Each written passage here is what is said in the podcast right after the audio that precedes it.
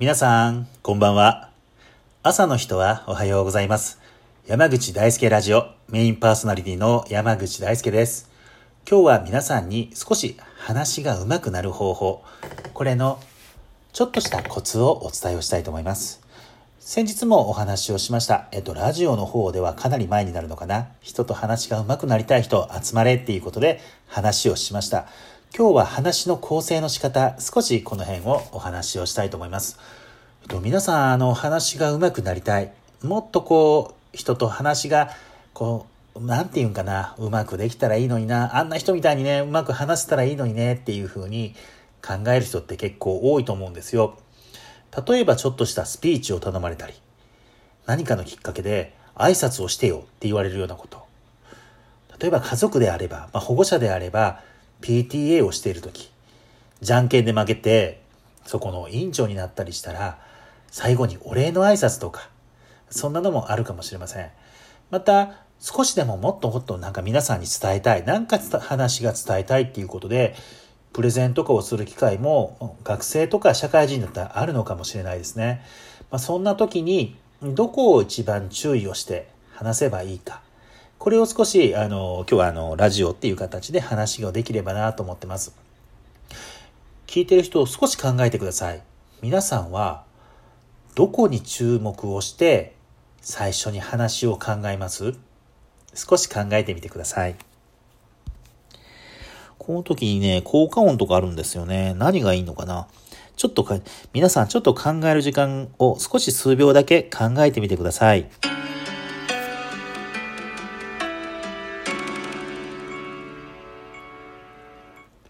本当に数秒でしたね。えっ、ー、とね、これ、このラジオトークってアプリにいろんな音楽が入ってるんですね。今ちょっと優雅っていう音楽をかけてみました。えーと、どうでしょう？皆さん思い浮かびましたか？どこに意識をして書くか。例えばね、よくやるのが、原稿を作る人っているじゃないですか。最初からどうやって話そうってすごく原稿を書いてる人って結構多いんですよね。ちなみに僕、原稿って書いたことないんです。もうあの自分の頭の中で構成っていうのが実は決まってるので、原稿を作る必要もなく、どちらかというとメモ程度ですね。ポイントだけ書いて、まあそれを読む。読むっていうだけでな、そのポイントだけ書いて、そこを押さえながら話していくっていうのが多いのかなって思います。えっ、ー、と、皆さんもできると思うんですけど、注意してほしいのは、原稿を書いてもいいです。僕みたいなやり方をしてもいいんですけど、最初から原稿をずっと頭から書いていくのぜひやめてください。これね、絶対に文章になりません。ついついかっこいい言葉や、自分が考えたこともない言葉っていうのを、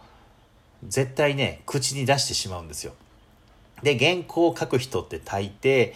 他の人の言うたやつを、まあ、例えば書いてみたりとか、この言い回しって何がいいのかな？挨拶ってどうなんだろう？挨拶文とか言うてね、多分ネットで調べて、コピペして原稿を作る方っていませんか？それね、絶対に緊張するだけなんでやめた方がいいです。カッコつけて話してもね、あの、皆さん、まあ、よくわかると思うんですけど、自分がいざ話そうとした時に、本当だったら、いろんな過去に話を聞いてたはずなんですよね。学校の先生、校長先生、ちょっとした市長が来た、来賓が来た話をしてて、その話を聞いてるはずなのに覚えてないんですよ。そうなんですよ。あの、原稿通り読んでたやつって、自分が思うほど相手は聞いてません。自分が読む段階、自分が話す段階になって、やっぱ気をつけたりするんですよね。なので、最初に言ったように、無理して最初から原稿を書かなくていいです。なぜならば、人はほとんど聞いてないからなんです。そこに一生懸命考えて、綺麗な言葉を作ろうとして、緊張して失敗して、もうこんなことしたくない、話したくないっていうのね、やっぱり思う方多いので、逆に書いてみてください。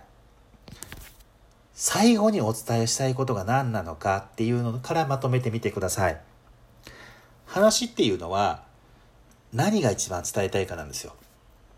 例えば今、そろそろ夏の暑い時期になりました。伝えたいことは、熱中症にならないことな、まあ、例えば熱中症にならないことを言いたいのか、安全に暮らしてほしいのか、またみんなで会おうねって言いたいのかってあると思うんですね。なのに一番最初の枕になる挨拶に必死になるんですよ、皆さん。そこで大体詰まります。この梅雨が明けた、もう梅雨明けたのかな？梅雨が明けた、まだまだ暑い中になりました。皆さん、お体の方は特に問題はないでしょうか？本当にまあ熱中症の問題とか、うんのをずっとこうやっていくとね、こんな言い回ししてたら慣れてなかったら舌を噛むか、ひたすら紙を読んじゃうんですね。そうじゃなくて、もうあの、みんなこんにちは。今日はあの、こんな場所に来させてもらいました。少しでも皆さんにお話届ければいいと思います。っていう感じでスタートをして、あとは普段やってることとかでいいです。最近仕事皆さんどうしてますか？とかいろんなことがあります。この辺のね、構成の仕方っていうのはまたきちんとお伝えをしたいと思うんですけど、そういうのを経て最後に結局言いたいのは、熱中症にならないように水分取ってくださいね。みんなも元気で過ごしてくださいとかね。最後にそこを言いたいのであれば、そこだけがきちんとできてたら、あとはおまけです。まあ、そのね、最後に行くために一つワンポイント言うとしたら、最後のまとめに入る前には必ず数秒の間を作ってください。もしくは声の抑揚を変える。これ結構重要なんです。もう今日は本当皆さん、あの、この暑い中来てくれてありがとうございました。また、こんな天気の中、皆さん本当に汗をかきながら、うんぬんかんぬん、そして今日いろいろこんなことがありましたよね。最近のニュースではコロナウイルスがあるというふうに聞いております。また、マスクの方も最近国会の方ではいろんな、また再度マスクが出るという話も聞きました。皆さんごご家庭にマスクの方とか届いたでしょうか？私たちもなかなか買えなかったうんぬんっていうのがずっと続いたとして、もうこの流れで皆さんこういうことなので、いろいろマスクも届いたと思いますが、水分補給部などしてくださいね、熱中症にならないでくださいねって言ってしまうと、結局何が言いたいのかなってなります。なので最初に挨拶をして、間にいろんな時事ネタですね、最近の話とか、あの PTA だったらお子さんの話とかでいいと思います。あの自分の子育てこんなんだったなとか、あの、例えば交通関係の委員会に入ったら、お祭りとか最近なくなりましたけど、皆さんお子さんどうしてますか？とか、そんな感じの軽く話をしていった最後に、皆さん、これだけは考えてほしいんです。マスクをつけろ、マスクをつけろ、予防って言われても、本当に熱中症って怖いですよね。子供たちが安心して学校に行くためにも、必ず水分補給、水分補給だけは大事に考えてください。子供たちにお水を飲んでね、お茶を飲んでね、喉が渇く前に飲んでねって話してほしいんです。っていうような感じで、最後に入るとき、僕少しだけ間を変えたり、少しだけ今、まあ、ラジオなんでね、今あんまり派手なアクションとかはしてませんけど、少し身振りを入れたりとか、声のトーンを少し変えたりすることで、実は話っていうのは覚えてくれるんです。最後に言いたかった水分補給の大事、大切さ。体を大切にしてね、水分補給をとってね、例えばこれを言いたいんであれば、そこさえ伝われば話って実はいいんですね。だからね、皆さんね、最初の綺麗な言葉、かっこいい言葉考えなくて結構です。春、桜の舞う季節になりましたとか、まあそれ春なのかな？それ卒業になっちゃいますね。あの、例えば夏だったら、まあ、新緑がとか、あの、雨、雨が最近は非常に降ってます。本当に梅雨の時期になりました。日本全国では様々な災害があり、うんぬんの、こんな枕言葉はね、もうこれはもう慣れなんでしょうけど、これが別にできたからといってね、どうでもいいんです。だってみんなこんな話するんですよ。例えば何かの話であれば、災害で今ね、苦しんでいる方に本当にお見舞い、またお悔やみ申し上げますとかいうところから入るのもあるし、じゃあそれを言ってないからダメなのかじゃないんですよ。結局あなたが言いたいのは、一番最後のマスクをつけて大変やけど水分補給してほしいんやっていうここだけがね伝わればいい。だからその一番大事なあなたが伝えたいものが何なのかこの書くっていうのをぜひとも話の中で意識してください。自己紹介であれば自分が何を言いたいのか自分の名前を言って、いや、私はあの、東かがわ市白鳥、僕、ここ白鳥って言うんですけど、あの、まあ、僕、まあ、実際は港ですけど、東かがわ市の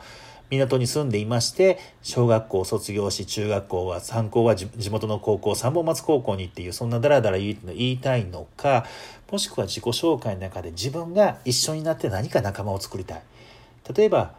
一緒になって取り組みない、子供と何か一緒にできるものがしたいんだったら、それをきちんと持ってくればいいし、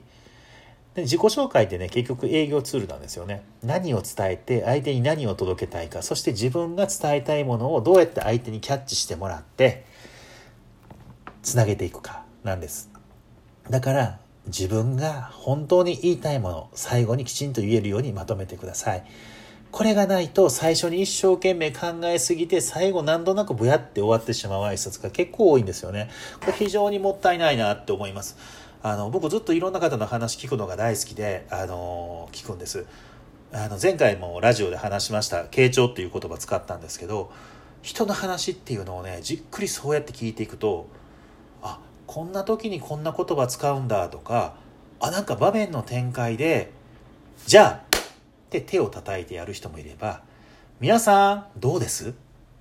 て呼びかけて話を変える人。例えばそのリアルな場所であれば、カツカツカツカツと歩いていって、どうですか？って言って何も言わずにただ歩いてまた戻ってきてでねっていうふうに話す人とかいろんな方がいるんですよ。それはねテクニックなのでぜひとも覚えてほしいんですけどよく聞いてもらったら有料のセミナー、無料のセミナー、講演会、挨拶、どれもそうなんですけど、結構ね、途中でね、言いたいこといっぱい言うんですけど、あの、最後にどれだけ届かすかっていうことに重,、まあ、重点を置いてください。会話とかトークっていうのは、決していろんな知識や引き出しの足し算じゃないんです。どれだけ引いていって引いていって、大事なものだけを、原石をきちんとそこを見せれるかっていうのが、トークの大事な